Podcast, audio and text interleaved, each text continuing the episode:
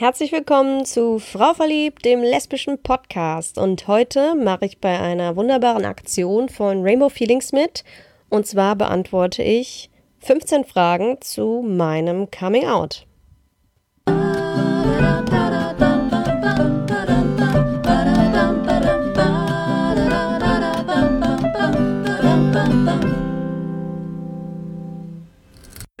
Es geht um das Coming Out und meine Mission ist es, so viele Coming Out-Geschichten wie möglich sichtbar zu machen und in die Welt hinauszutragen. Ja, da bin ich doch gerne dabei. Also, Annie von Rainbow Feelings hat auf ihrem YouTube-Kanal ein Video veröffentlicht, in dem sie 15 Fragen zu ihrem Coming Out beantwortet und dazu aufruft, dass jeder andere, der ein Coming Out schon hinter sich hat, es ihr gleich tun möge. Ähm, Genau deswegen werde ich in dieser Folge 15 Fragen zu meinem Coming Out beantworten. Fangen wir doch einfach direkt mal an mit Frage 1. Wie identifizierst du dich? Ähm, ich identifiziere mich als lesbisch. Wie alt warst du, als du das erste Mal überlegt hast, lesbisch, bi, queer, schwul, trans etc. zu sein? Mm, ich kann das nicht genau sagen, weil ich weiß, dass ich schon bereits in einem ganz frühen Alter, vielleicht in Kindergarten oder ja eher Grundschule, Kindergarten noch nicht, ähm, schon einmal so ganz blöd ins, ins Blaue meinen Cousin damals gefragt habe, ähm, ob es sein kann, dass ich lesbisch werde. Was er natürlich mir auch nicht beantworten konnte, weil er war auch blutjung damals. Aber offensichtlich hatte ich da schon ähm, so einen angstvollen Gedanken damals, ähm, den ich aber natürlich auch sofort wieder wegradiert habe, gar nicht richtig ernsthaft durchdacht habe. Und dann kam eigentlich der Gedanke erst wieder, als ich so, so 15 war, glaube ich. Da hat das so langsam wieder angefangen, lauter in mir zu werden.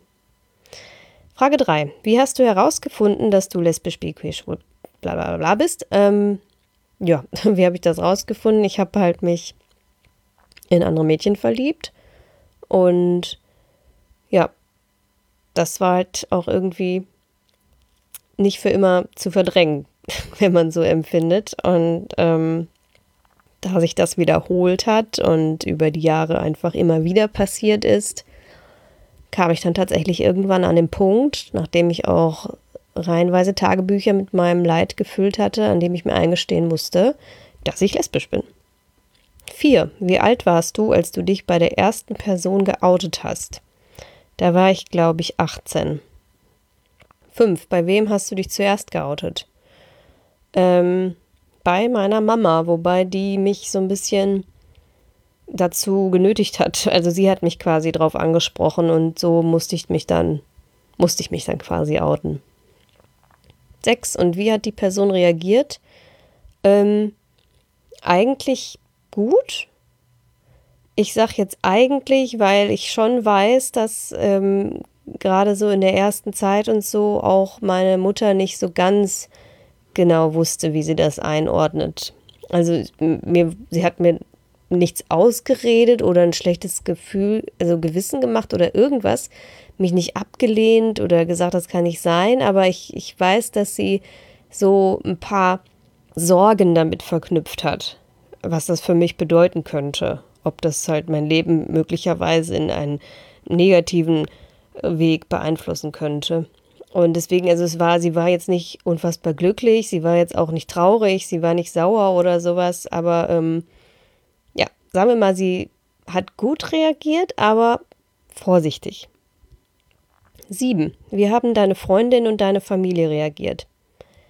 Also meine Freundin habe ich so lange im Dunkeln über meine ähm, Orientierung gelassen, bis ich mein Abi in der Tasche hatte und wir uns schon gar nicht mehr jeden Tag in der Schule gesehen haben.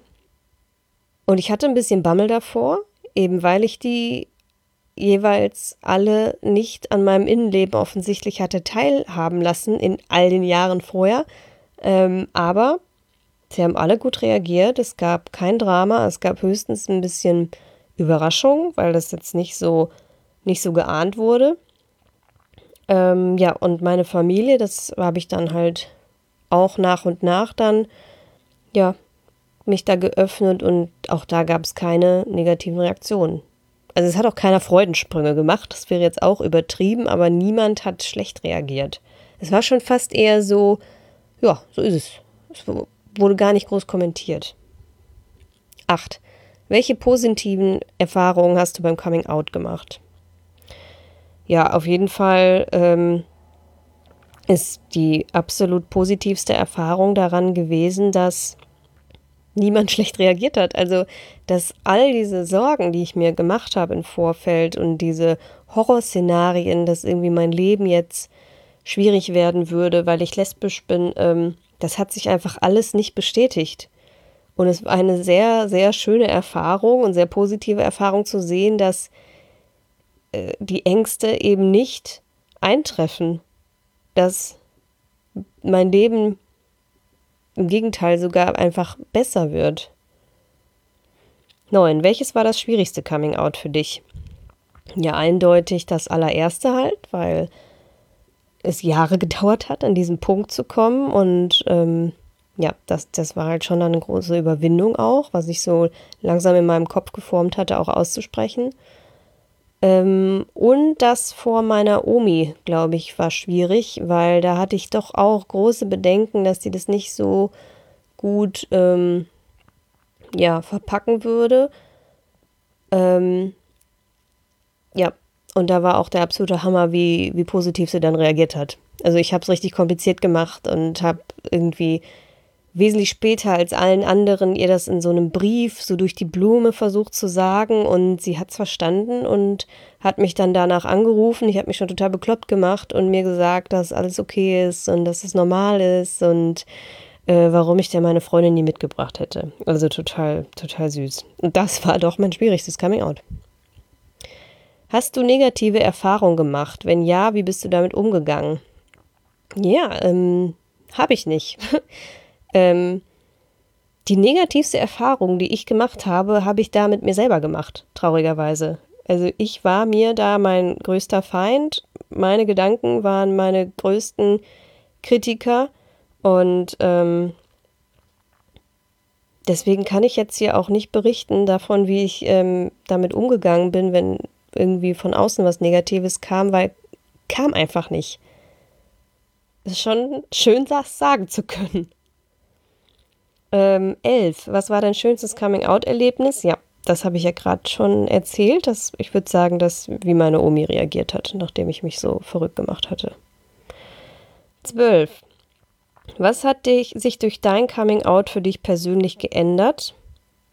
Ich bin definitiv freier geworden, nicht mehr so befangen und ich glaube, ich bin auch positiver geworden, weil ich glaube ich schon ähm, ein sehr negatives Bild von mir und meiner Zukunft hatte in dieser ganzen Phase, in der ich noch nicht out war und in der ich auch glaubte, dass ich niemals out sein würde.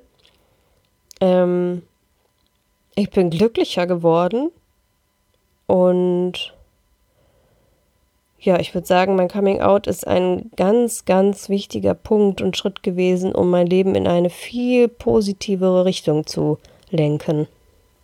13. Würdest du dein Coming Out insgesamt als eher positiv oder eher negativ bezeichnen? Ja, eindeutig als eher positiv. Negativ mh, mm, war eher halt die Zeit davor. Negativ waren diese ganzen destruktiven Gedanken, die Sorgen, die ich hatte, ja auch die unbegründeten Sorgen, wie sich letztendlich herausstellte, die ich hatte und ähm, wie ich mich selber dafür auch abgewertet habe. Also da, dem ging schon sehr viel Negatives voraus, was es mir nicht leicht gemacht hat, wo ich es mir nicht leicht gemacht habe, aber das Coming Out selbst war vollkommen positiv. 14.